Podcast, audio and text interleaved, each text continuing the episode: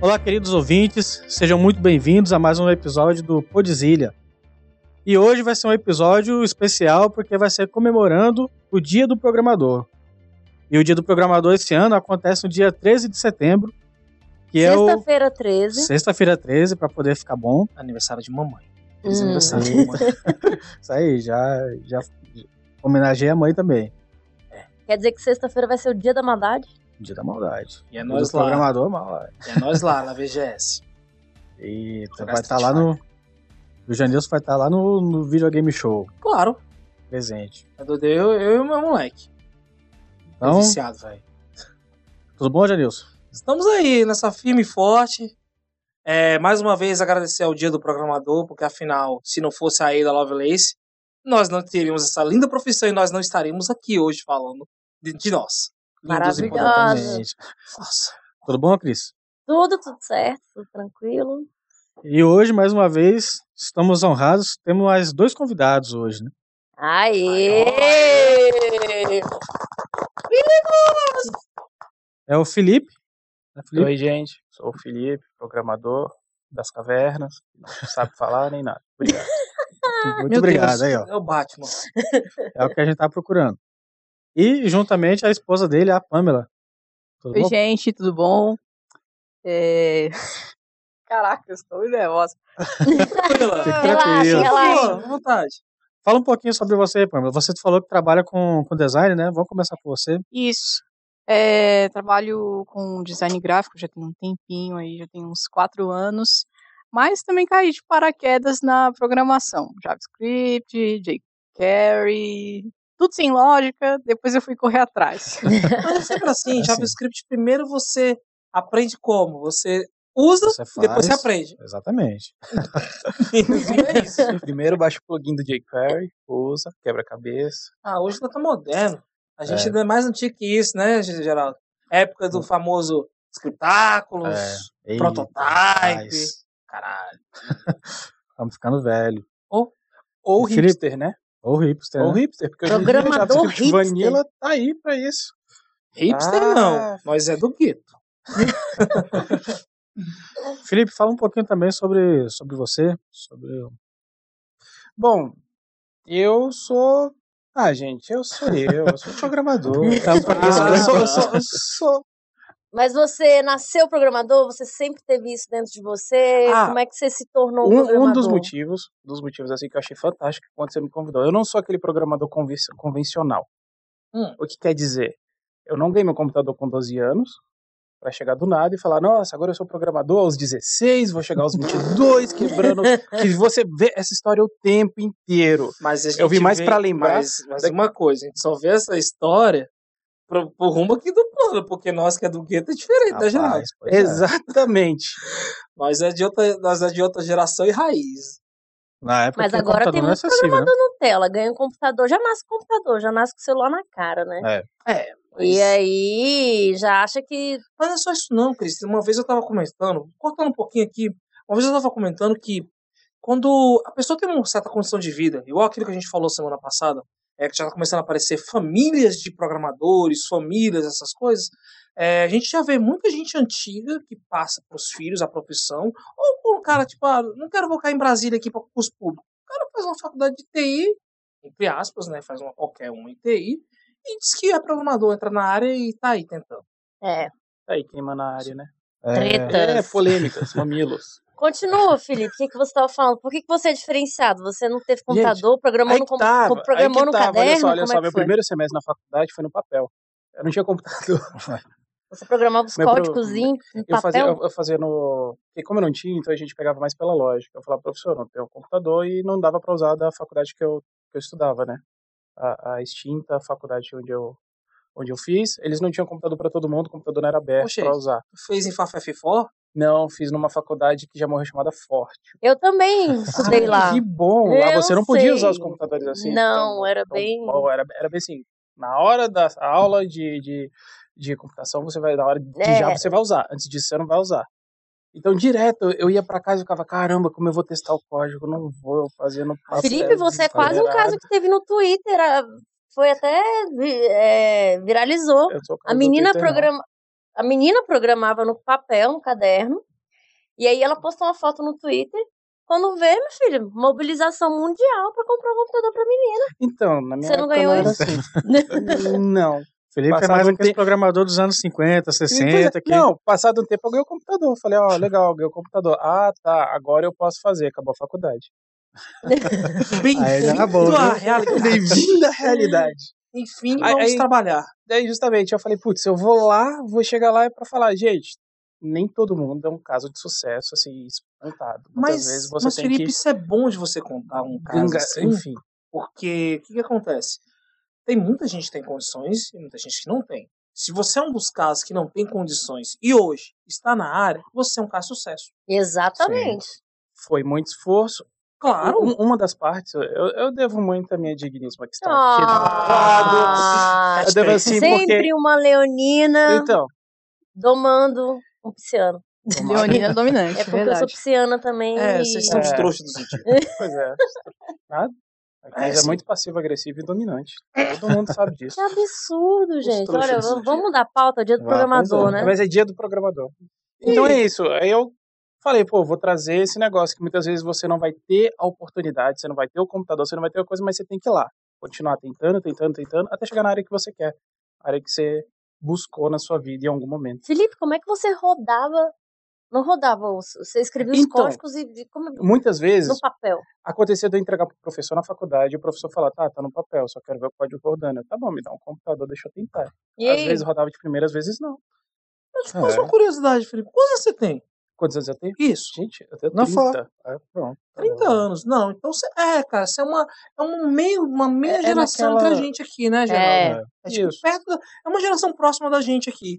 Não, eu, eu, eu boto fé que tu passou essas dificuldades, porque pra gente que também a gente passou muito disso. Sim, não, é, é aquela história, né? Muitas vezes você. Pessoas mais jovens, elas esperam, tipo, pô, meu pai, minha mãe, talvez eles vão me dar. Mas eu falava, mãe, assim, eu não tenho condições, eu quero um computador. Ela falava, pra que eu tenho no trabalho? Pra que eu vou te dar um computador? Eu já uso no trabalho. Caramba, preciso de um percepção, aqui, ela não. nem. É, Pô, mas. É, eu sei como é isso. é invertido, porque hoje, por exemplo, as- a, gente falou isso no, no episódio lá sobre carreira. carreiras. Uhum. Porque hoje os jovens têm um computador, aí jogam, jogam, jogam, ficam grudados lá no computador e acham que gostam de tecnologia, de É. programar. E aí entra aquela frustração. Vai explicou. programação, vê que não é os jogos. Você também tem histórias disso, porque você queria ser Tem, desenvolvedor de ele, jogo. tem, ele tem uma Tem, história assim muito interessante, muito curiosa sobre Eu isso. Eu tentei, tentei, tentei, até tomar um tapa na cara, um tapa bem dado, né? Tomei um tapa bem dado e eu falei, não, peraí, eu vou virar programador então. Ah, mas eu gostei da camisa do Playstation. Todo dia, né? Você tá falando, no, você vai no dia 13, você vai lá no. Vou- no, no Vou jogar Street Fighter. no Vigia jogar Street- Eu vou jogar Borderlands. Só tô esperando chegar. Já Tá tá, ali, ó. Tá agendado. O PlayStation tá agendado. Vai dar dia 11, meia-noite, ele vai baixar. Dia 13 eu tô jogando. Ó, aí é a diferença que eu sinto que eu acho que tem hora que eu não sou programador, não. viu? Por quê? Porque essas coisas. Eu não, go- não gosto de jogos. Não, Mas não tem que gostar, nunca, não. nunca. Porque eu lembro que na época que a gente começou a trabalhar, também é muito faz de conta, né? O pessoal falava, ah, mas é porque eu jogava muito e tinha curiosidade de como fazia aquilo lá e tudo, então é por isso que eu aprendi a programar. No meu caso, não foi isso. Eu aprendi a programar porque eu sempre gostei de, de mexer e tive uma, uma oportunidade numa empresa, né? Então, quando fala assim, o Janilson fala, ah, vou lá na videogame show, terá que eu me sinto deslocado um pouco dos negócios. Pô, Porque tem mas- uma grande diferença entre nerd, geek, programador. Tem essas É. vertentes, né? Tem, tem. Não necessariamente um programador, ele. Um programador precisa ser nerd. Não, não. Não, não, isso é Não. estereótipo. Tem com Eu toda a profissão. Ainda mais hoje. Tem com É. toda Ainda a profissão hoje tem seu estereótipo. Eu acho o seguinte. Exatamente. desses, dessas minha carreira aqui, a gente tem uma, a gente tem uma, hoje a gente tem uma virtualização de tipo, ah, o melhor programador, graças àquele que escuta rock. né? A gente tem essa estereótipo que a gente acha que é um cara que é fechado no meio das cavernas, com o cabelo gigantesco, com a barba a fazer. Tudo bem que eu estou assim, mas isso não conta. Pois é, eu tô... Tudo bem que Tudo isso bem não que a gente conta. tá olhando pra uma Mas vocês já me assim. viram de cabelo curto, barbinha feita, vocês me conhecem. há Todo playboyzinho Não, da- playboy na não. praia. Eu sempre andei largado. Parem com isso. Só usava cabelo cortado e barba feita. Só que esses últimos anos. eu não- Crossfiteiro. Hum, queima não, cara. É, deixa abaixo. lembrar dessa fase, não. Deixa abaixo. São muitos anos. Mas né? assim, falando, falando real, eu conheci um amigo meu que eu falava, eu falava quando, quando eu comecei a trabalhar com ele, eu falei, velho, não acredito. eu nunca vi um programador sertanejo.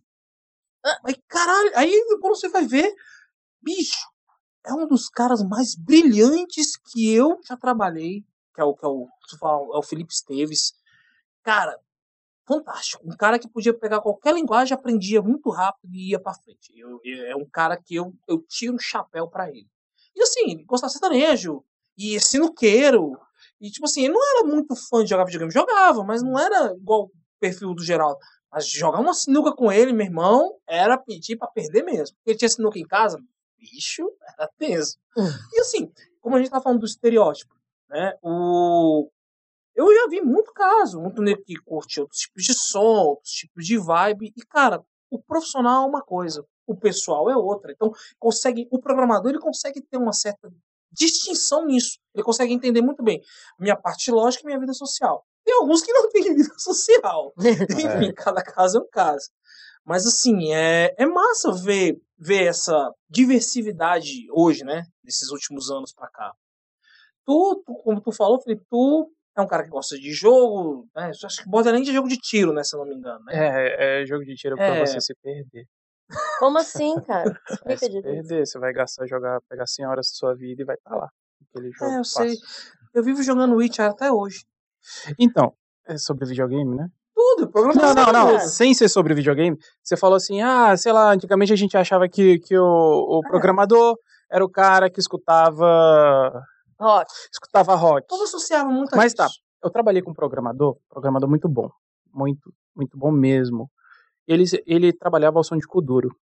Pra quem já escutou aquela música lá no- de Música algum país, africana, né? no- de algum país da África, era Kuduro e toda sexta-feira ele colocava pra todo mundo da empresa, Kuduro porque ele era um dos- é, não é porto-riquenho? porto-riquenho. Não, pô, Kuduro é é africano, é africano. É África, Vamos Kuduro é deixar como africano. exercício pro próximo Então, episódio. Não, vai- aí a Sara vai, vai, vai me dar um tapa Enfim, aqui agora, ele porque trabalhava- ela é Kuduro da África mesmo. Ah, entendi. Ele trabalhava escutando. É, é, eu vi a playlist dele, era Kuduro, de repente pegava uns funk pesadão. Aliás, tem um programador que trabalha com, comigo agora, que ele só escuta baile da gaiola.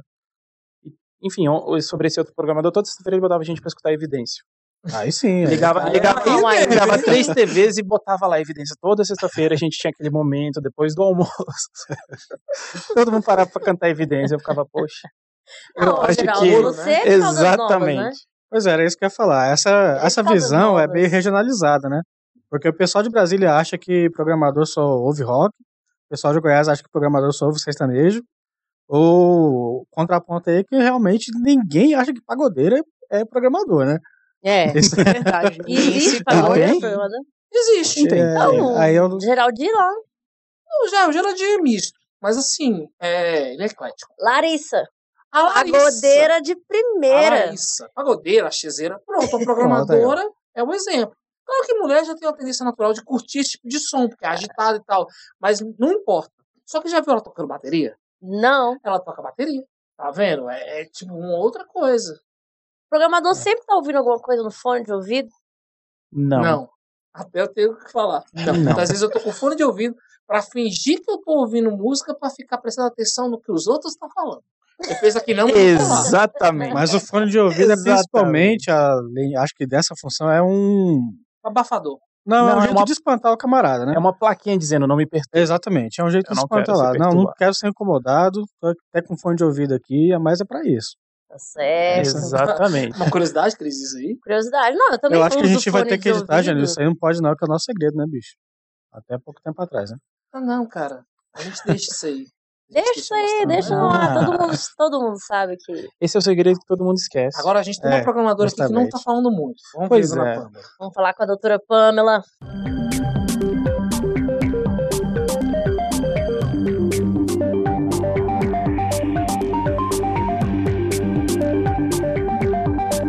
Você você tá programando JavaScript, certo?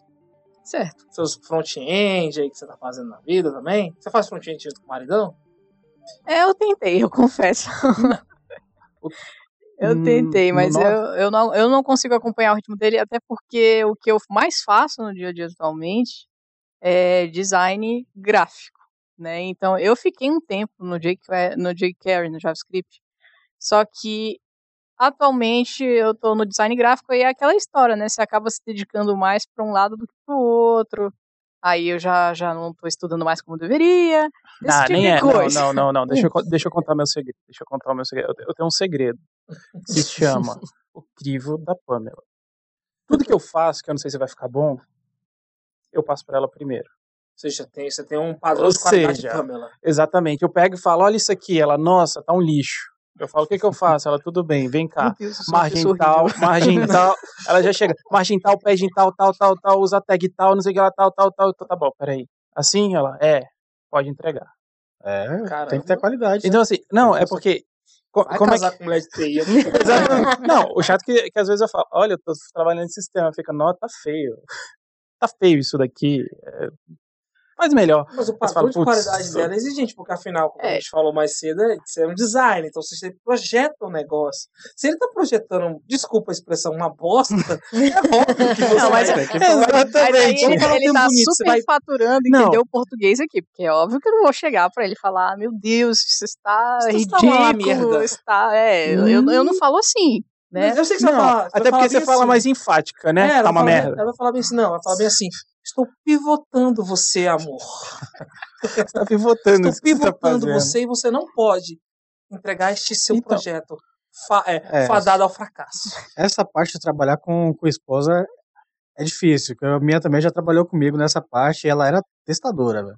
Ih, pior E ainda. Testadora, a bichinha era Testador? Ah, exigente. coisa horrível. Não deu divórcio, não? Não, a gente parou a tempo de trabalhar.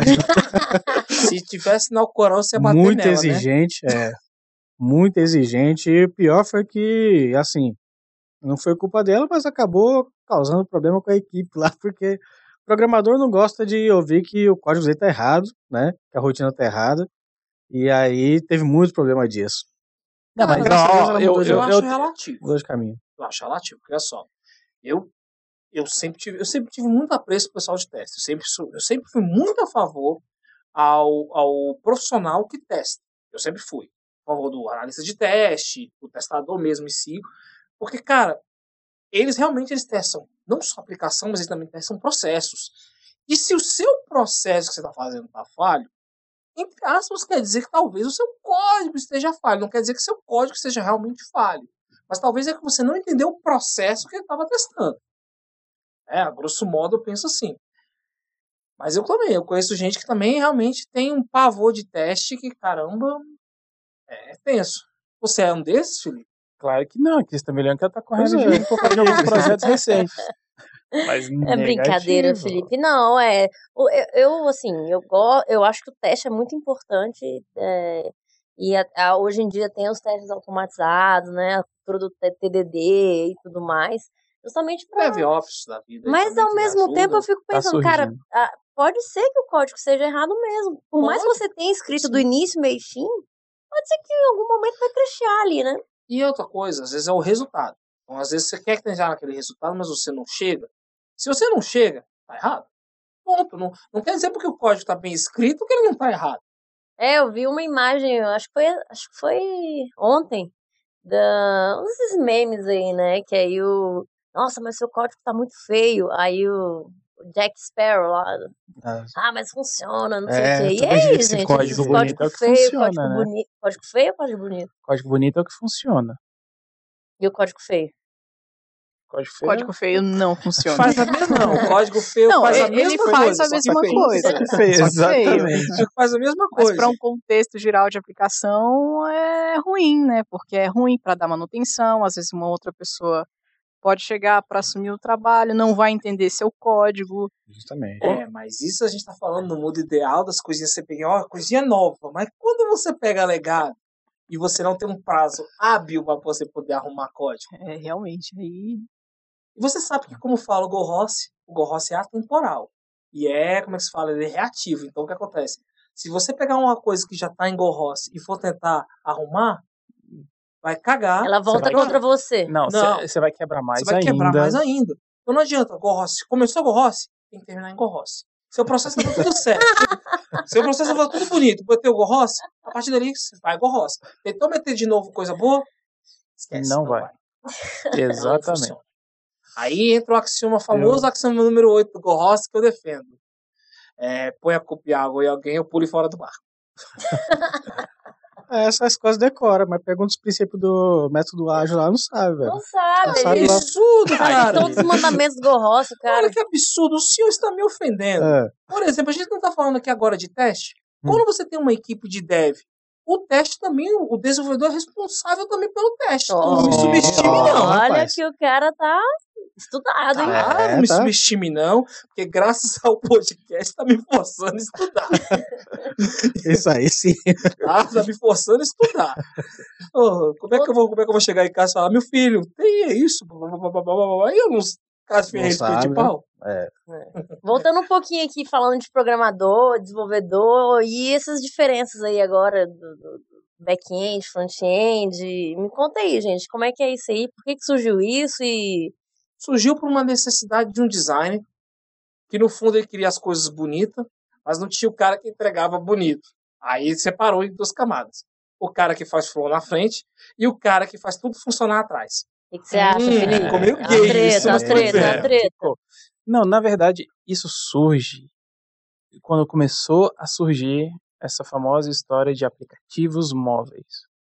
Que você queria agora fazer uma única aplicação, que hoje em dia a gente chama de back-end, a API lá, bonitinha, e que o cliente fosse quem fosse consumir. Ah, o cliente é web, então você tem um front web, que é literalmente uma aplicação, quase que standalone lá, consumindo aquele, aquela API. Enquanto isso, nós temos também o aplicativo móvel, num telefone, num iOS inicialmente, né? Porque veio primeiro lá, fazendo os negócios direitinho primeiro, e consumindo lá. Foi por isso que começou a complicar demais o front-end. Porque antigamente o front-end era HTML, tabela, uma corzinha bonitinha, tá aqui, aquele padrão. Eu já sou da época que já começou a trabalhar o Tables no HTML4. Nem me fala, tem uma raiva de tabela, que você não faz ideia. Mas, cara, por incrível que pareça, quando eu comecei a fazer site em tabela, naquela época a gente fazia site em tabela, né, já Aquela Coisa coisa bonita pra caceta. Que nem cortava as imagens e botava uma imagem de cada célula da tabela. Cortava a imagem de um pixel para fazer o, o background. Pai É. amado. Então, é, eu, eu aprendi isso na. Aí você exportava em curso X de- e, nossa. Aí você faz background, repete em X Eu e repete em. Y. Não me, não me lembra não, cara. Eu eu me lembro as manutenção que davam uns mambo da vida. Mambo. Você lembra o que é isso, Geraldo? Não. Não, É, não. É de comer? não É cara. de Mambo é o pai do Jonla. Nossa, que horrível. Caraca. O Joomla já é complicado, né? É nada. Hoje em dia tá bom. Tinha que ver como ele era até a versão 1.5, que era tipo um fork do, do, do, do Mambo. Aí você tinha que ver. Deus tem Hum, misericórdia da minha memória. Não, Não, não, não, O João não, no não, ICMBio tentou me empurrar pra fazer aquilo, mas não foi pra mim não. Deus me livre. Claro. Olha, Geraldo. Eu te xinguei no CMBio. É uma revelação. Ah, mas isso aí, cara, todo mundo Mas se não é culpa sua, não. Porque eu descobri que quem começou a arrumar os negócios do CMBio foi, foi o, o Geraldinho que criou os negócios lá. Eu falei, velho, essa aposta da XTJS é uma aposta. Do Kanye, né? É. Ai, Deus me livre daquele negócio. Maria. Aquilo Isso- dali, bicho, já era um negócio que a própria arquitetura você vê que já era falado fracasso. Pô. O XJS usando o PHP X. Pra poder Aquilo gerar. Nossa, front-end JavaScript. Não. Não é culpa. Não é mais te falo, não é culpa da pessoa que implementou. Por exemplo, não foi às vezes, ah, foi a decisão dele, às vezes foi a decisão de outras pessoas para ele. E o cara tem que fazer. A gente, programador, infelizmente, a gente é o peão da obra mesmo, é o peão do xadrez, a gente é que tá na linha, linha de frente. Muitas vezes a gente não tem essa decisão. Hoje, graças a esse negócio de metodologias ágeis, como a gente fala, hoje a gente tem uma tomada de decisão. A GG até interfere bastante a arquitetura, chegar a um ponto que não interfira no trabalho do arquiteto. Mas mesmo assim, tem hora que a gente tem que ser tipo, infelizmente é isso, bota a faca no dente e, e vão matar. Rapaz, aquele eu não gosto nem de lembrar daquilo, que aquilo lá me deu prejuízos financeiros enormes também. E estresse, que eu lembro que você saiu pé da vida naquela época. Você saiu no Aí. início de 2014, 2013, quando você 2000, saiu. Foi, Foi. foi. Foi, início de 2013. Você saiu e depois você voltou. Foi. Pois é, eu, eu lembro que você tava num ódio no Claro. seu coraçãozinho muito grande. Mas vamos voltar a falar do da diferença do front e do back, porque isso aí, Deus me livre. Não, mas ah, ele, ele deu o resumo que é isso mesmo, cara. Com as necessidades. E outra, é, o povo estava muito com a ideia de aplicativos serem web views. Né? Era no princípio muito disso. Aí começou Exatamente. muito essa parte de o cara ser, ser ah, eu quero ser um programador front-end, que eu vou fazer o front-end para o site responsivo, que vai tanto se adequar para o mobile quanto vai se adequar para o web. Mas na prática, o WebView não, não vingou. Não, não vingou. Teve, o- te- muita gente, até hoje ainda tem um pouquinho, né? Aí, Um pouquinho de, de- Eu ia falar um pouquinho antes, o Córdoba. Córdoba, O- Onde o mesmo. Ionic é meio que construído em cima. É, Teve isso. Hoje em Phone dia. Gap. Exatamente, época do Phone Gap. Te- Tem um pouquinho de React Native, não sei se o pessoal vai ficar meio pé da vida quando você fala mal de React Native. Hoje Não, em dia mas você não pode falar mal mas de React. Hoje em dia você não, Não, pode falar, mas- não, gente, React. Não, não, ah, mas o React Native Não, já não é outra, ainda mais é outra pegada. Mas ainda tem um pouquinho disso, de você isolar numa camada de, É, não é. de HTML. Vai ter tipo um HTML aqui, só que tá, você compila para cada dispositivo. Uhum. Mas é bem, bem desse jeito mesmo. Você deu o melhor resumo de todos em relação a front-end e back-end. Eu achei fantástico. Que é, que é isso mesmo. E a gente, como programador, do caso assim, por exemplo, eu e o Geraldo, que somos programadores PHP há muitos anos assim, a parte de API normalmente a gente constrói em algum framework de mercado. No caso, hoje em dia, o framework da moda em PHP é o Laravel.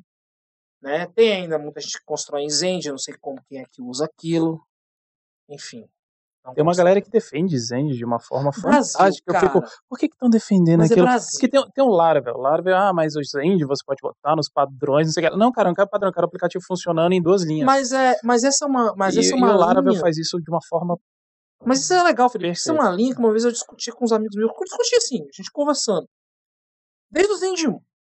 O Zend, ele é um framework, o Zend, Zend Framework, ele é um framework que é focado em seguir padrões de projeto. Então você só desenvolve as coisas nele seguindo os padrões de projeto. Se você não segue os padrões de projeto, o framework não vai te atender e não vai conseguir fazer. Aí ele começa a fazer os ROS dentro dele, que é normal. Isso é coisa mais normal que tem.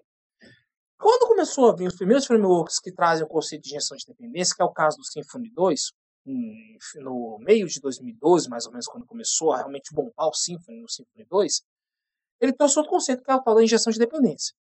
E o que, o que, que resume o que é a injeção de dependência num framework? Né? A gente for falar assim. É tipo, eu tenho minhas coisas aqui são desacopladas. São totalmente desacopladas, eu quero isso aqui, pegando isso aqui. Ah, vou criar uma camada, vou abstrair. Então você vai brincando. O Laravel, entre aspas, posso dizer que 60% do Laravel, ele é Symfony. Porque ele pegou totalmente a parte realmente do que precisa do Symfony, ou seja, a injeção de dependência do Symfony. Do que ele realmente precisa. Pegou os melhores módulos e fez, e criou os dele. E ficou meio parecido com o Ruby on Rails, a camada de front, algumas coisas até mesmo da programação.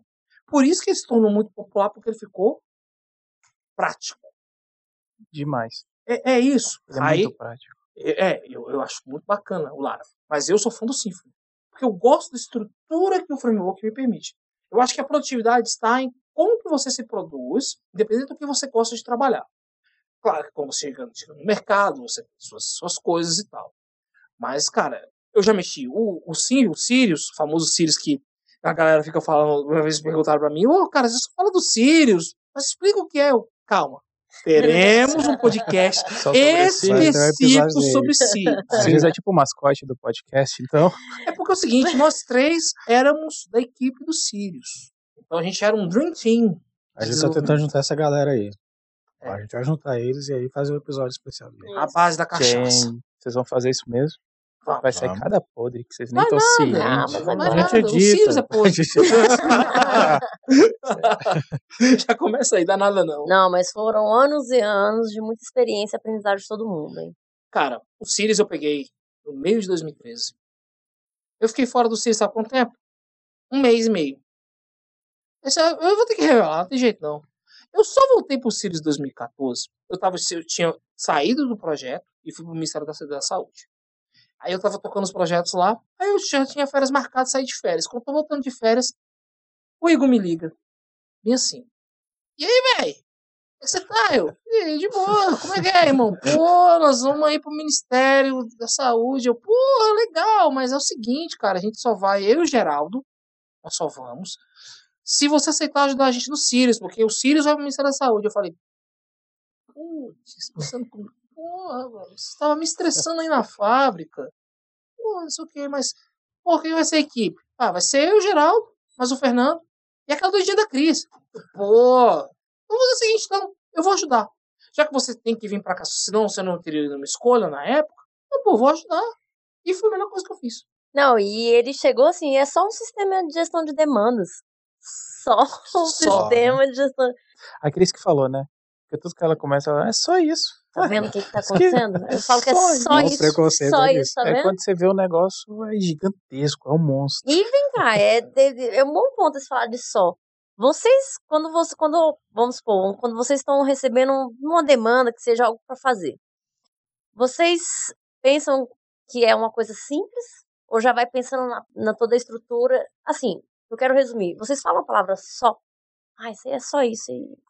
E, super, Cris, vou- já aconteceu o caso de vocês superestimarem ou subestimarem, né? Já. E o problema do, do programador, que eu acho quando você está só trabalhando com isso há muito tempo, a gente tende a complicar muito as coisas. A gente vê uma solução que parece ser simples e a gente dá um jeito de complicar ela.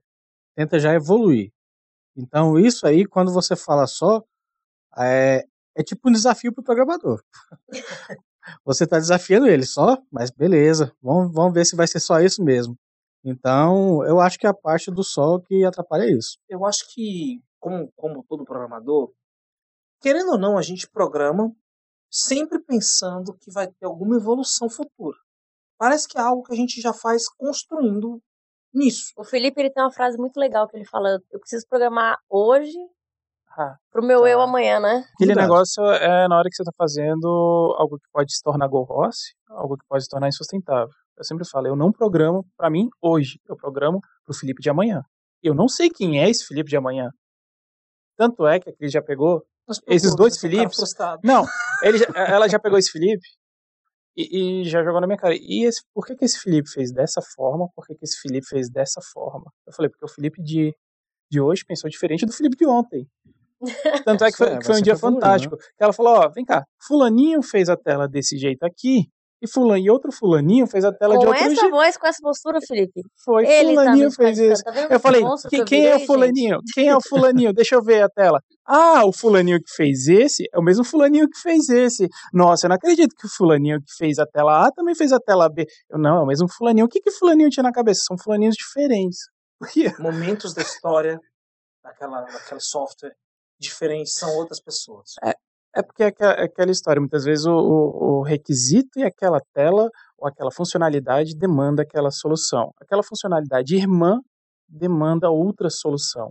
Aí você usa outra solução, mas aí o cliente quer ver tudo igual. Os cruéis! Olha Cruéis! Tomada de decisão! Então, Ah, a gente toma tomada de decisão de todo tempo. Essa semana, eu estava até aqui falando com a Pamela que agora tem o diretor de arte, para quem não sabe, diretor de arte de agência, porque eu também trabalhei muito em agência. Na Coitado. verdade, é o photoshopeiro. né? Coitado, Eu tô falando, não, gente, a gente tem que parar de se chamar de programador e começar a se chamar de arquiteto de, de código, Vou falar uma coisa, irmão. né? Nós temos que ser diretor de Eu código. vou te falar uma coisa. Programador que trabalha em agência parece que é um cara que tá levando chibatada e chicotada todo dia. Então, ele tá levando chibatada cotado todo dia. Eu, graças a Deus, eu Por nunca tive essa oportunidade de trabalhar em agência. Mas por vários amigos, por ver a rotina de outras pessoas e ver, cara, é muita pressão. Tu já trabalhou, né, Geraldo, em agência? Não. Ou tu prestou não. serviço? Então, Eu tenho gente aqui, programadores, que, que tra- trabalharam na agência e vieram trabalhar comigo. O Coitado. ritmo é bem diferente. Eles. não, é, muito. é aí que foi aí que eu aprendi o tal do Laravel. Foi aí que o Laravel se destacou na minha vida, né? Que chegou um programador lá, falou, não, legal, tem um tal de Laravel. Eu falei, o que é Laravel? Ah, Laravel é isso aqui, ó. Você pega aqui, você vem aqui no CMD, né? No, no linha de comando, aqui no slide dele, pô. Exatamente. Artisan tá, tá pronto. Eu falei, caraca, que isso? Isso é o quê? É PHP. Eu falei, eu não acredito que sem PHP, não. Isso não pode ser PHP. É, Aí, aí você olha o código do Laravel, assim, quando ele, ele te constrói o modelo, tudo bonitinho, o MVC lá bonitinho, você fala, isso aqui não é PHP, não, tá organizado.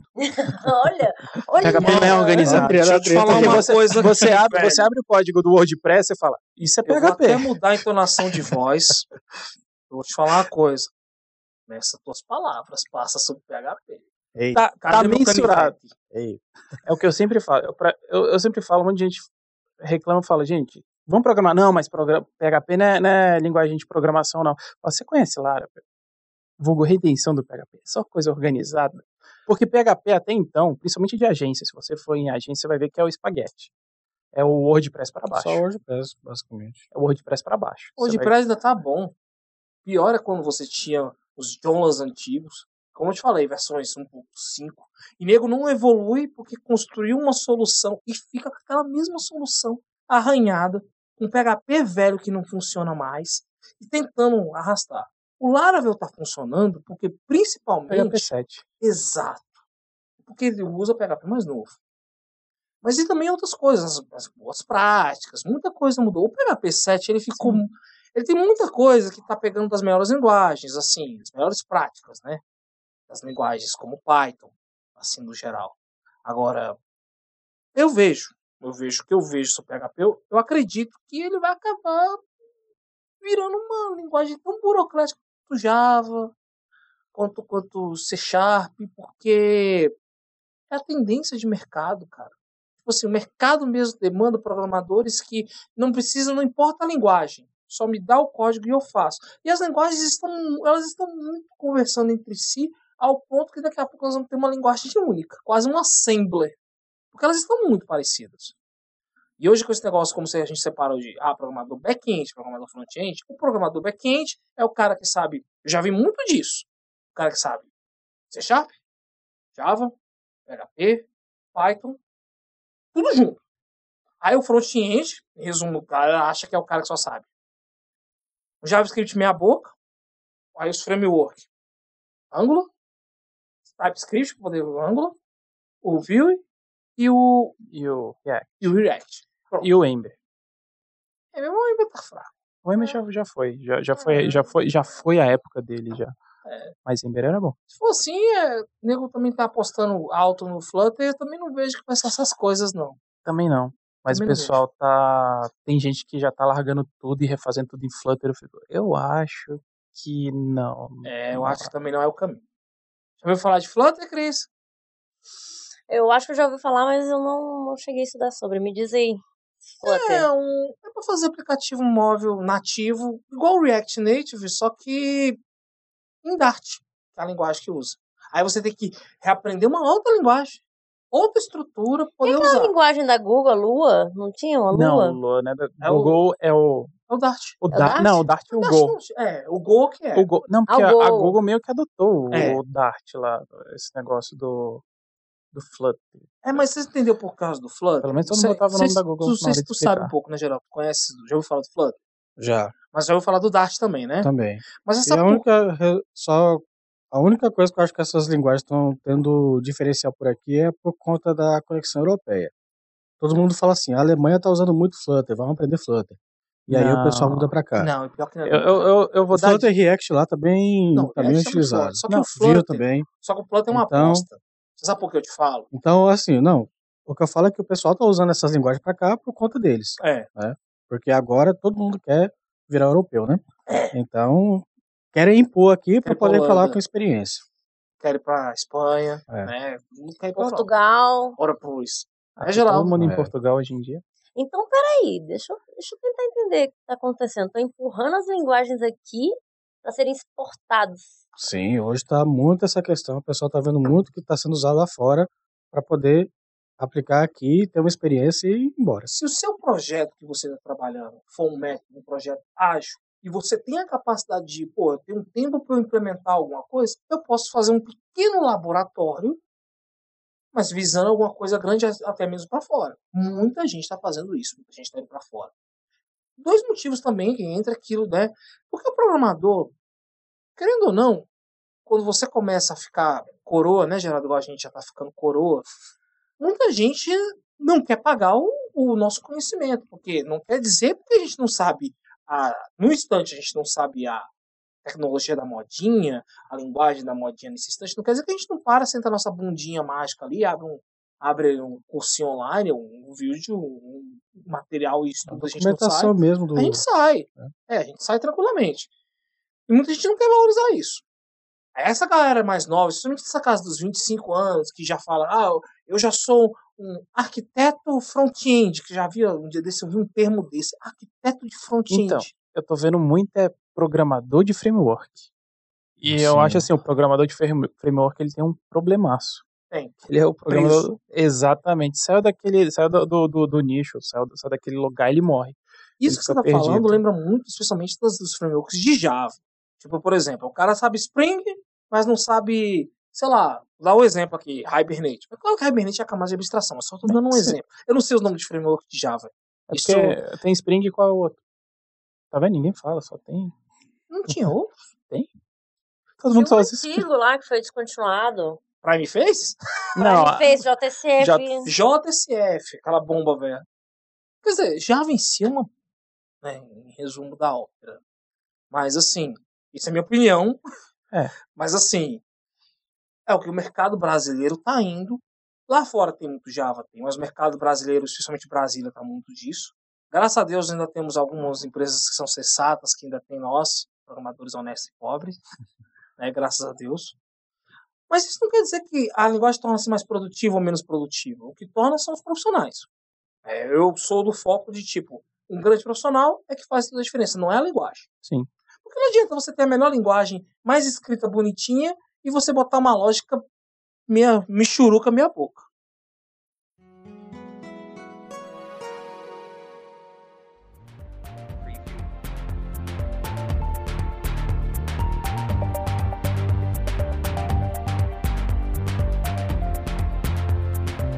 Aí, Geraldão? Agora você, vou perguntar pra você, como programador, que você é mais velho que eu na área de programação. Pois é. Tá falando, todo mundo deve achar que eu tenho uns 50 anos, Jesus falando assim. Não, gente, eu, eu vou deixar uma coisa bem clara. Eu sou mais velho que o Geraldo, tá? Só tenho essa voz de garoto, mas eu sou mais velho que ele. Assim, você já passou também por muita coisa. Você já passou, na verdade, você já passou em todos os processos de um programador normalmente natural anda, que é virar um programador júnior, pleno, um sênior, entre aspas, passar por um processo de arquitetura, quando você começa a fazer suas próprias arquiteturas. E agora você está mexendo com gestão, né? Em resumo. Mas você mesmo mexendo com gestão, você deixou de ser programador? Tá aí um negócio que eu acho que o programador não deixa de ser programador. Mesmo que ele esteja trabalhando com outros, com, com gestão, por exemplo. Mas para você poder falar com a equipe, pelo menos o básico você estuda para poder ter, ter ali o conhecimento e o respeito da equipe. Então, o programador mesmo, ele não para de, de aprender nunca. Ele sempre, ele pode não ser especialista como os seus colaboradores ali que trabalham com isso diariamente. Mas pelo menos o básico disso a gente está sempre aprendendo. A gente tinha um gestor que Até era a desse miséria jeito. do WordPress. Você lembra? O Chitão. Sim. Chitão, cara, era o tipo de cara que era gestor grande, pré-posto grande no nosso contrato lá no Ministério da Saúde. E, cara, você não enrolava ele, não. Se ele chegasse do teu lado, não importa se ele não. Ele, é- ele era arquiteto Java, ele mexeu muitos anos com Java e tudo. E mesmo assim, não importa que você mexesse, ele batia o olho, ele sabia que você estava programando e você não enrolava ele, não. Eu já vi muita gente que era enrolável. Você não enrolava ele. E é a melhor coisa do mundo quando você tem alguém que passou por todos esses processos de programação, né? Passou todos os processos do programador natural. As pessoas brigam comigo porque eles querem que eu vire arquiteto e eu não quero essa responsabilidade de arquiteto, eu acho um saco. Eu acho um saco. Não que você não possa criar melhor arquitetura, não. Eu acho um saco porque você tem que ficar escrevendo um monte de coisa, nota técnica, um monte de coisa, mas no fundo você vai ser o cara que vai resolver os casos de uso mais cabuloso para os outros. Em resumo, o que acontece com o arquiteto aqui em Brasília é isso. Porque essa história de dizer que arquiteto não faz caso de uso é a pura mentira. Eu, eu acho hipocrisia total. Ah, quando o gerente distribui os casos de uso lá, já tá o arquiteto no meio Já também. tá no caso de uso. O arquiteto, o que que você vai fazer? Você vai fazer um componente que vai não sei o quê, vai fazer uma volta ao mundo, ele vai fazer um Hadouken, ele vai misturar isso aqui, até o ponto que você vai entregar todo o projeto. Aí quando você vai ver, o, o arquiteto fez um sistema inteiro, sozinho, sem requisito, muitas vezes que eu já vi casos, eu já vi casos de arquiteto, aí o cara fala que o cara é, é ágil, né? Como a Cris fala, né? Mas nesse caso não é ágil. Esse caso é, é fala da putagem mesmo. E ele faz sozinho. Fala, não. Um cara que fazia muita coisa sozinho que ficava muito puto. O Diogo. Diogo. Ali é um cara foda. Desculpa a expressão, desculpa o palavrão, mas o cara, ele, excelentíssimo profissional. O bicho era foda. Tipo assim, a gente tinha brincadeira com o negócio de PHP contra Java, mas, cara, quando ele falava, porque ele realmente era um cara embasado no que ele, no que ele trabalhava, eu tirava o chapéu. Ainda existe essa briga PHP, Java? Quer dizer, tem, Claro mas que é, não, é, JavaScript já ganhou. JavaScript. já acabou com essa briga. não queria falar não. A Java, Java, você quer Deixa o eu quê? Java, PHP, coisa. JavaScript. Se JavaScript fosse esse milagre todo, nem vai criando esse negócio de gestão de dependência. Ah, eu vou instalar aqui um MPM install aqui, tal coisa, instalar a biblioteca XPTO aqui no Node, e quando vai ver o cara não sabe nem o que, que ele tem lá. Eu já vi caso, casos reais, de nego baixando as bibliotecas, quando vai ver o cara tava fazendo, tava minerando pros outros. Esse é o caso famoso. Então, isso Da acontece. injeção lá da dependência com. Mas acontece também se botar no POM. Tá vendo? É. Põe no POM do Java, feliz, não sabe o que, que faz. Esse, por isso que é importante quando você vai no NPM, quando você vai ver no Maven, quando você vai ver no. Esqueci o lugar onde fica as bibliotecas do Stack and PHP. Flow. Não, quando você vai ver. Não, onde fica as bibliotecas lá do, do, do PHP quando você vai usar, esqueci o nome do, Compose. do Compose. Dá uma lida na biblioteca, dá uma olhada no código-fonte, vai até Vai o ver as GitHub dela, vai ver, as vai ver tudo que ela tá usando, aí depois fala, não, não, essa daqui eu confio, você marca lá, anota ela, eu confio nessa e vou embora. E aí a gente tem uma, acho que uma fase de, de programador que esse aí é difícil respeitar, que é o cara que compra os códigos prontos, que é o cara que compra um template pronto, compra um sistema pronto e vai tentar adequar ele. Esses aí é muito complicado. Você vai lá no TemeForest, você compra um script pronto. E muitas vezes você vê o cara fazendo sistema, aí fala, usa Laravel, usa determinado, determinado frame, e tá distribuindo isso. É um cara que não vai saber dar uma manutenção, não vai saber identificar um erro, aí vai começar a falar mal da linguagem. E é por isso que fica esse E negócio. fora a bola de neve, né? Porque assim, se você vende um negócio que já tá, entre aspas, tá vendendo para um negócio que já tá quebrado, cara, queima a gente. Eu, eu, eu particularmente, Desvaloriza o serviço programador, isso aí. eu particularmente sou um tipo de programador raro, eu não gosto muito de fazer freelance. Porque eu já tive tanta dor de cabeça com pequenos freelances que eu já fiz pros outros, que eu prefiro muitas vezes fazer de graça para amigo, para uma coisa, do que eu ter que assinar a bosta de um contrato para entregar um negócio e ficar tudo cagado. Deus que me livre. Freelance, cara que vive de freelance, eu tiro o chapéu.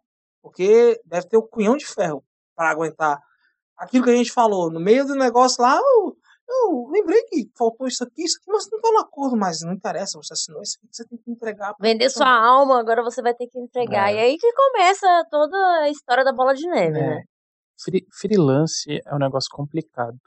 Principalmente quando você trabalha com freelance e geralmente você vai trabalhar com pessoas que nunca trabalharam com software, nunca trabalharam com o que elas querem trabalhar, elas estão te demandando isso. Eu, desisti também por enquanto do freelance quando de repente de madrugada eu recebi tipo 12 áudios de um cliente no WhatsApp. E a maioria do áudio do cliente é sempre, é, então, é, lembra aquilo que já estava pronto? Pois é, eu quero fazer de uma forma diferente. Aí você fala, pô, cara, isso aqui é evolução, não Você é lembra mais daquele seu relatório? Eu queria que você adicionasse mais uma coluna. Pô, mas a gente acordou, cara, isso aqui. Não, eu queria mais uma Mas é, isso coluna. aqui é mais evolução. uma coluna. Só mais uma Mais uma coluninha. coluna com mais um cálculo, aí quando você vai ver, você tem que mexer em todas as camadas de abstração. E esse ainda tem que gerar um PDF, um Excel e mais 40 gráficos.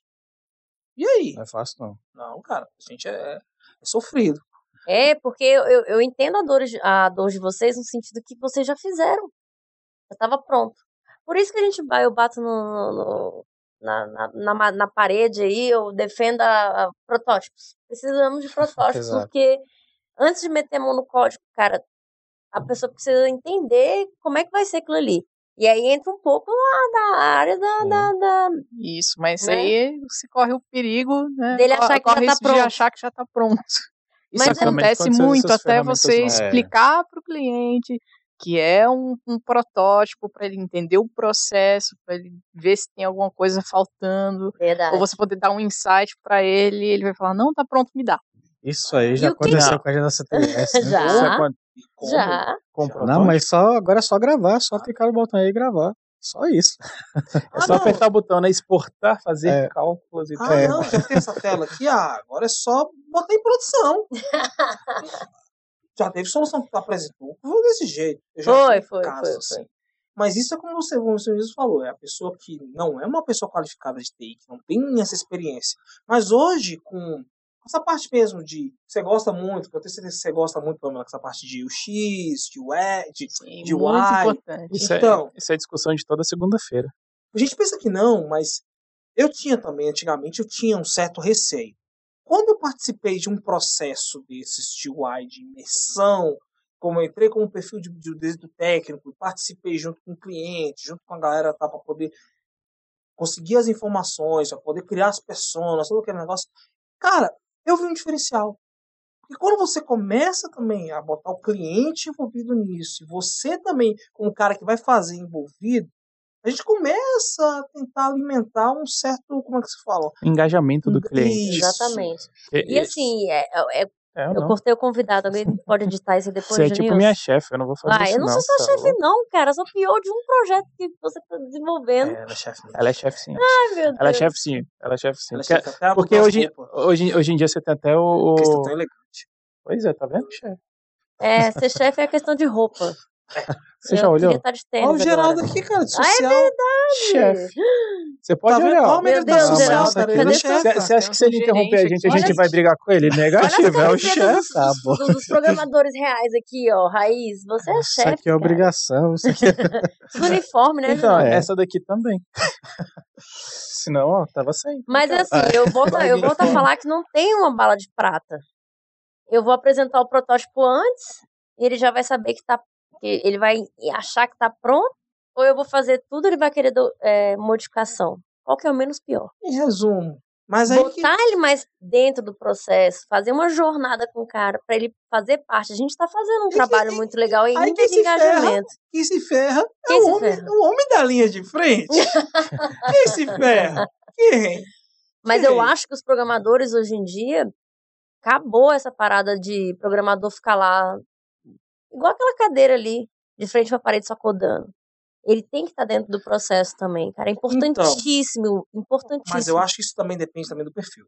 Eu sempre, Também, eu, eu também. sempre fui um programador, isso, é- isso é uma prática minha. Eu sempre fui um programador questionador. Eu me pergunto, cara, essa funcionalidade realmente é para vir nesse lugar? É para fazer tal coisa? Você realmente tem certeza que essa informação realmente você precisa disso, que ela vai fazer essa funcionalidade? tá? Eu sempre fui meio questionador. Eu acho que sou curioso a esse ponto.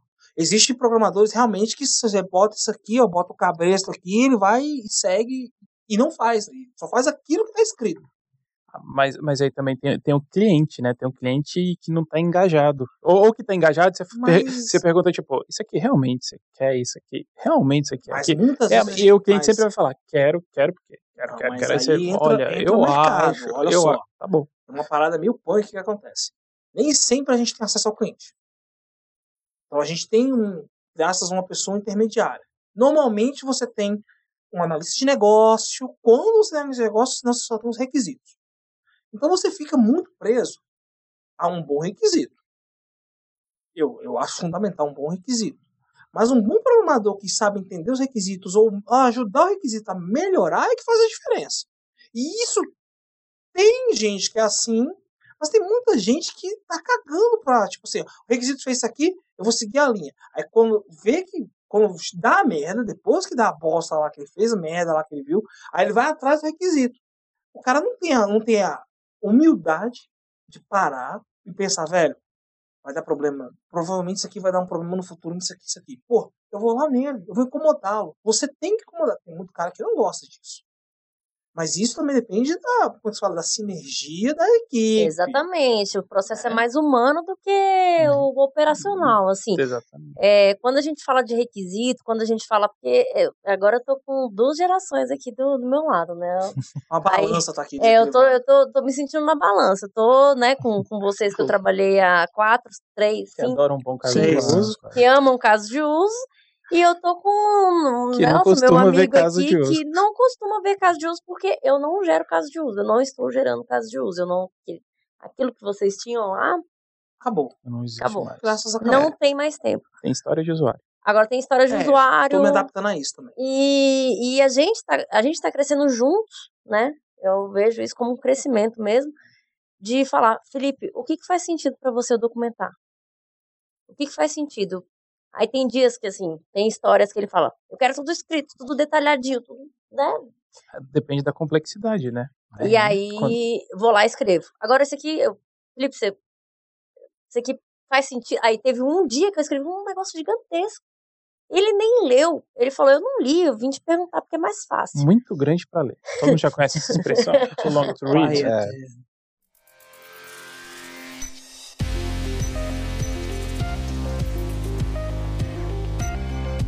Quero área de programação. Em resumo, eu não tenho vontade de virar um gerente. Eu não tenho vontade. Talvez eu tenha vontade, igual eu falo, de ir pra outro Arquiteto. não ter vontade tanto de ser arquiteto. Eu acho que o papel do arquiteto realmente não é cumprido. Minha visão, essa é uma visão pessoal minha, que eu vejo desses, desses 13 anos que eu trabalho com isso. O arquiteto é importante sim, mas o papel do arquiteto para as empresas, para os lugares, eles são deturpados. Eles acham que o arquiteto é um programador sênior, sênior plus. É. Em resumo, é isso. Eles acham que é isso. E não é. Não é. Arquiteto resolve realmente problemas que são fantásticos, são problemas. Não fazer os problemas, que é um caso de uso, que é uma funcionalidade. Não, ele vai resolver. Vai melhorar, vai aumentar a performance, vai resolver os pepinos que for desse ponto. Agora, as pessoas tratam, realmente, Brasília trata do arquiteto, é um programador plus plus. Ah, isso, isso, isso ocorre, eu acho que hoje em dia ocorre isso porque a gente fez muito software antigamente e está tentando adequar eles para o padrão de hoje em dia. E deu muito errado. Eu sei que tá cheio de software aqui em Brasília Os que legadão. estourou e o cara só quer o sênior, o arquiteto vai ter que fazer isso. Porque assim, sobre, sobre essa visão de arquiteto, eu sempre fico questionando a Cris, né? A Cris eu descobri que ela, é for- ela tem pós-graduação em arquitetura, não é? Sim. Viu? E eu fico, poxa, Cris, eu preciso entender de arquitetura, peraí, porque eu acho que eu tô defasado nisso. Vou correr atrás para entender qual é a melhor solução que eu devo te entregar. Qual é a melhor forma de. Justamente aquilo, qual é a melhor forma de ser um pouquinho mais performático no que você quer? Usando JavaScript desse jeito está correto? Não, será que eu devo jogar o JavaScript fora e falar, gente, vamos usar PHP porque aqui é melhor? Não, não, não. Será que o que, que eu vou usar para te entregar o, o sistema, o O que, que software? o mercado está me atendendo nesse ponto, né? Mas assim, você vê que a gente tem um mundo de coisas aqui nesse assunto que a gente está falando, tanto de um programador um pouco mais jovem, não tão jovem assim, porque já tá com 30, 30, não é É. Então, como programador, eu não sou jovem, tá? Como pessoa, eu sou velho. Eu sempre falo, gente, eu sou velho, eu tenho você é até. que a gente. Então, já falando dessa, dessa questão, já caminhando aí pro, pro final do episódio, o Janilson falou que não tem vontade de mudar de área. A vontade dele é continuar sendo programador. É, a minha vontade. Infelizmente, Programador, para vocês, tem uma vida útil? Por exemplo, tem um limite de idade? Vai chegar uma época que você não vai mais conseguir trabalhar como programador, ninguém vai te contratar, por Ou assim dizer. Os, os velhos vão começar a programar e a gente vai ter um monte de programador velho aí, porque ninguém vai Eu empregar. Duas acho que por enquanto, o único limite para um programador, que é um negócio que eu gosto muito na programação, é, é se sua mão não, não, não for mais capaz de programar. Atrofiar. atrofiar. Nem, nem atrofiar, porque dependendo de atrofiar, não se preocupa. O Windows, Mac, Linux tem assistente, tem muita gente que só tem um dedão e tá programando, tá? Exatamente. O que eu gosto do- do- da programação é isso, é porque eu, eu co- conheço programador sério. eu também, e é um dos E- melhores do, E, do Brasil. É o Cara, Radelli, não é não? Acho que sim. Lucas. Isso. Ele trabalha é o na Apple, ouvindo. não- é, Não, na Google, né? na Google. Cara, Trabalha na Google. ele Isso. é esses caras são. Por isso que eu acho que é massa esse mundo que você falou de programação, se tem um prazo. Eu, eu, Janilson Mendes, afirmo aqui o seguinte: a questão de se o programador tem ou não prazo de validade depende da visão e do valor das empresas. Se uma empresa prega que o cara pode ter 50, 60 anos e ele é um programador que é produtivo, a vida útil dele está feita. Bom ponto. É. Até porque você tem penso dessa grandes forma. programadores né, Eu dinossauros Vou aí. falar uma, sim. uma experiência humana, agora um lado humano. Eu já fui um programador que batia de frente, que xingava Deus e o mundo, que brigava, eu era mais estressado. Não é que eu era estressado, é porque eu tenho tendência. Você vê minha voz assim e tal, parece que eu sou hiperativo. Eu tenho tendência a hiperativismo. Hoje eu estou mais calmo, estou mais zen, estou mais calado, estou mais pensativo, porque a maturidade me veio. ainda tem gente que pensa que eu sou aquele cara que ainda brigava, que mandava, ah, desculpa a expressão, mas eu botava o dedo na cara e vai se fuder. Eu era dessa, eu era desse, desse naipe. Eu ainda tenho um pouco desse estereótipo que muita gente pensa, ah, o Janilson era isso. Só que quando eu comecei a trabalhar em outras empresas, e a galera via, entrava em contato com programadores que estavam, não, o Janilson é assim. Aí o cara falou, não, o Janilson não tá mais assim. Então, entrou um pouco no papel da maturidade.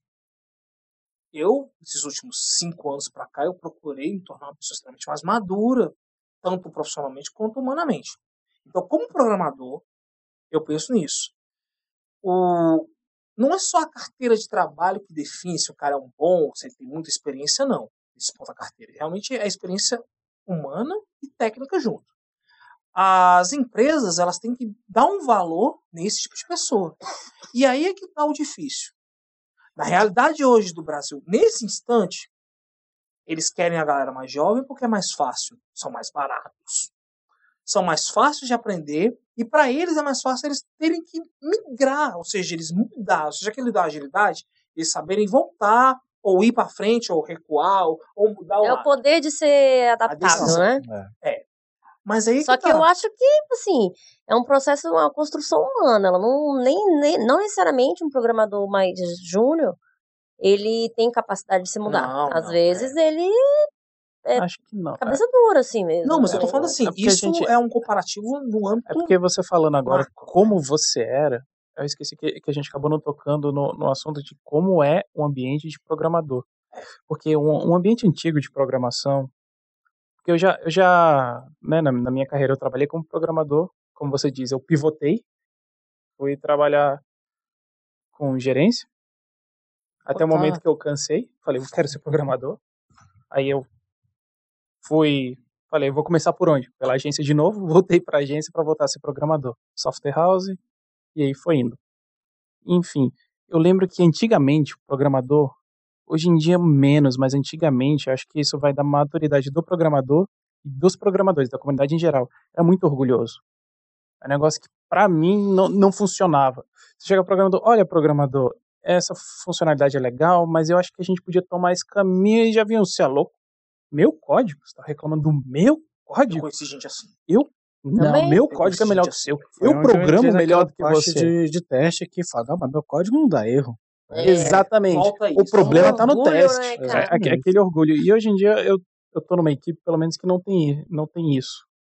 Onde, onde literalmente você. Raramente você vai me ver sentado na minha mesa. Você vai ver sentado na mesa do outro, porque, tipo, eu tô com um problema, eu não vou ficar duas horas, não, eu sou programador foda, eu tenho que ficar aqui duas horas Não. programando. Não, negativo. Eu vou levantar a mão e falar, quem sabe? Fulano. Eu, eu já vou decorando. Eu, eu tenho, eu tenho decorado na minha equipe, tipo, eu quero saber de banco, eu vou pra esse. Eu quero saber de HTML, eu vou pra esse. coisa Eu que vou você tá esse. fazendo. Eu, Porque, eu, assim- eu, o Geraldo me conhece de muitos anos, e a Cris sabe. Sempre quando entrava algum programador novo na equipe, eu era o primeiro a me oferecer a ajudar. Em tudo. Tanto de explicar arquitetura, até mesmo explicar de código, como que a gente trabalha e tal. Por quê? Porque eu não tive essa experiência. Eu não tive. Eu, eu, eu passei, na, eu na passei área- fase de nego não, não me dar uma mão. Passou sozinho mesmo. eu, ixi, velho, desculpa a expressão, eu tomei na bunda até desistir no início da minha carreira. Mas com o passar do tempo, eu não fiz o que fizeram comigo. Pelo contrário, eu Você não velho, repetiu o comportamento Não, não, de. pelo Isso é contrário. muito bom. por também. mais, por mais que as pessoas antigamente falavam, ah, o Genilson é estressado, bravo, não sei o quê, ele xingava e tal. Cara, mas não tinha uma vez alguém perguntasse, velho, me ajuda nisso aqui. Eu parava minhas atividades e ia ajudar. Eu sempre fui assim. Eu acho que conhecimento compartilhado Vale mais do que o conhecimento de uma pessoa. é eternizado. Quando você compartilha conhecimento, ele é comparti ele é, torna-se eterno porque você compartilha é igual é, é, é exponencial. Eu compartilho para um, o outro compartilha para dois, dois compartilha para quatro e quando você vai ver é exponencial. O conhecimento fica eterno. Sim, fora que o conhecimento volta, né? Você compartilhou com ele, ele vai chegar e falar, vai compartilhar com você também. Exatamente. Que lindo isso, gente. Nossa, tô emocionada. Esse é o programador Vocês- moderno. É o programador moderno mesmo, porque. Acabou essa história do, do A programador. gente que nem precisa pedir ajuda Não, quando e- precisa, a é. gente precisa ensinar quando a gente Claro, sabe. E Cris, né? e o ponto principal é, não importa se você tem, como eu falei, como- eu gosto de frisar muito, porque eu tenho 13, o Geraldo tem 15 anos que programa. Mas assim, igual, igual o Felipe aqui que tem Três. três anos. Três anos, Não velho. importa. Não importa. Não é três anos que vai definir se você é júnior, pleno sênior, não. Às vezes você, você pode até ganhar como júnior, mas a sua postura é de sênior. E é isso que eu acho que é mais valoroso. Eu não, nunca olhei para um programador júnior e falei, velho, o júnior vai fazer caca. Pelo contrário. Eu pensei o seguinte, ele tem dificuldade. Se eu posso ajudar ele a evoluir, é assim que tem que ser. Tem gente que não entende. Tem gente que vem cobrar porque ah, você é sênior. Ah, meu irmão, você tem que faturar aqui, suponhamos, 100 pontos de função por mês. Mas, cara, e quando você consegue, o cara, o júnior tem que fazer 30, mas você faz o júnior fazer 80 e você faz 50, você não lucrou? Mas tem empresa que não pensa assim. É. E fora isso, na questão que, que tava falando de compartilhar o conhecimento, é, antigamente, quando a gente trabalhava, já que vocês estão falando que eu sou velho, eu trabalhava com Clipper, com Delphi. Vai Tá, agora- agora- clipe vamos de continuando, vamos né? continuando. Meu Deus do Espera aí. céu. A gente tinha muito essa questão da programador naquela época se encarava muito como concorrente, não como colega de trabalho. Então foi uma coisa que evoluiu, mudou bastante. Teve até um- uma época que tentaram fazer um, eu nem me lembro mais o nome, mas tentaram fazer para poder diminuir isso, a programação é, Funcional? XP? parceiri- parceirizada, né? É o. XP, mas, Ah, o mas XP. não necessariamente por causa disso. Eu peguei isso na, na E faculdade. foi, mas foi uma coisa que eles queriam fazer para poder ajudar, porque era muita concorrência, né, entre membros Não. da equipe mesmo, né? Sim, Não eu, eu, eu peguei isso na faculdade de você falar, gente, eu tenho um projeto e tal, quem quer? E todo mundo, não, não fala não, porque vão roubar o seu projeto, tá, mas se eu não falar pra você, eu não vou fazer, alguém vai fazer. Exatamente. Eu preciso correr esse risco que todo mundo tinha de roubar o meu código. Não, deixa eu muita roubar seu código, você faz de novo. mentalidade- Mas isso é Mentalidade de Steve Jobs Mas versus isso, é, mas isso é na época exatamente. deles, os caras, né? Que lá botando Pirata roubalheira do Vale do Silício pra gente Mas lá assistir. eles viveram uma, mas lá eles viveram uma época que estava numa guerra que não existia, que era a Guerra Fria. Que não existia, mas eles estavam em guerra. É. Então, quem estivesse na frente da guerra estava ganhando, era assim que funcionava. né? É. Isso aí era outra época. existe isso, né? Mas é, pulverizou muito. Hoje a tecnologia tá em tudo quanto é lugar. É. Então tem, tem espaço para todo mundo, É. eu acho. Tem, né? Sim. Tem. É, a gente não. Se chinês tá aí e, e- e indiano tá aí programando, por que a gente não pode estar também? Mas É. é porque ali. Faltou É ressaltar, né? Faltou ressaltar que programador nunca escutou um indiano dando tutorial na vida, né? É, Tutorial de indiano é uma coisa fantástica. Eu vou ter que ir, vai ser- Não, vá, ó. Amigos indianos. Eu sei que tem um monte aqui em Brasília. Pô, tem uma galera indiana aqui em São Brasília. excelentes profissionais. É, os Não. caras estão chegando, assim, já. Eu tô lendo a biografia do. O cara da Microsoft. Na dela lá, o cara da Microsoft, que é um indiano. E ele contando a história, ainda não terminei de ler, não, mas o Felipe é, não gosta muito dele e tal. Mas acho que isso é assunto para outro podcast É. também. A gente podia falar Hoje- das pessoas famosas da tecnologia também, falar mal. Eu não gosto de Steve Jobs aqui, eu falar aí.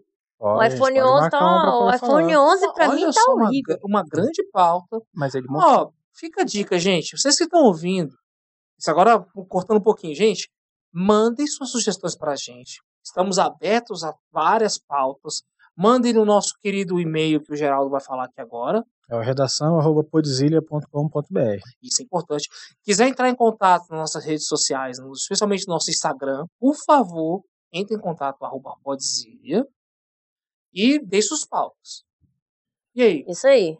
Fechou, isso, né? Ô, pessoal. gente, Fechou. que Hoje- episódio, hein? Hoje rendeu, hein? Hoje rendeu. O Felipe agora tá comendo seu pedaço de pizza, que é o pagamento. Como o um bom programador, né? bom programador, pizza. Pizza com Tivemos a Pizza Coca-Cola, grande café. participação da nossa amiga aqui, que, que, querendo ou não. Pamela! Autori- nossa- autorizou a vinda do Felipe, Isso, né? Muito obrigado, viu, Pamela, pela, Não, até mesmo pra ela. Ela tem que ver que que, que é isso. Vai Podcast à falando noite, assim, as assim, que pessoas é essa? acreditam, né?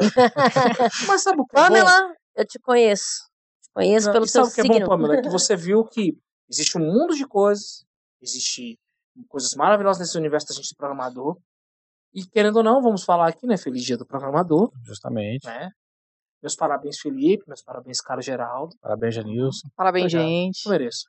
Parabéns, Parabéns meninos. Eu sou apaixonada por vocês. Vocês sabem que enquanto eu tiver um monte de programador ao meu lado, eu vou estar feliz. Vai dominar o mundo, né? Vamos dominar o mundo. Pô. Se os programadores quiserem desabafar também, quiser mandar pro redação.podilha.com.br alguma história que Pô, queira vocês que a gente falado aqui, que eu tinha desabafado. Então, muita coisa pra falar isso. Nada de DR agora, hein? Ixi. Fica pro próximo Não, episódio. Não, depois a gente faz uma dele é com a sessão de Cris, né? review lá na, não, tá, gente? Depois a gente é a resolve isso, Felipe. Vai dar tudo certo, vai dar tudo certo. Então, Tá bom? Um Felipe, abraço, pessoal. muito obrigado Obrigada. Obrigada, por ter Felipe. vindo. pô, Felipe, valeu aí. Foi ótimo, maravilhoso. Volte sempre obrigado. quando Gente, você quiser. Tá comendo agora pizza aqui. Foi muito bom, gente. Gostou, Felipe? Tá ótimo. Nem doeu, tá vendo? Não, tá maravilhoso, gente. Tá muito bom. Tá muito bom.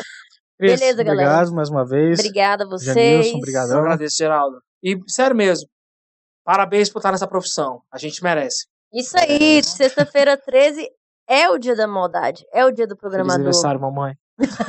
Pois é, tá aí. Parabéns pra todo mundo. Um beijo. Gente, muito obrigado. Até o próximo.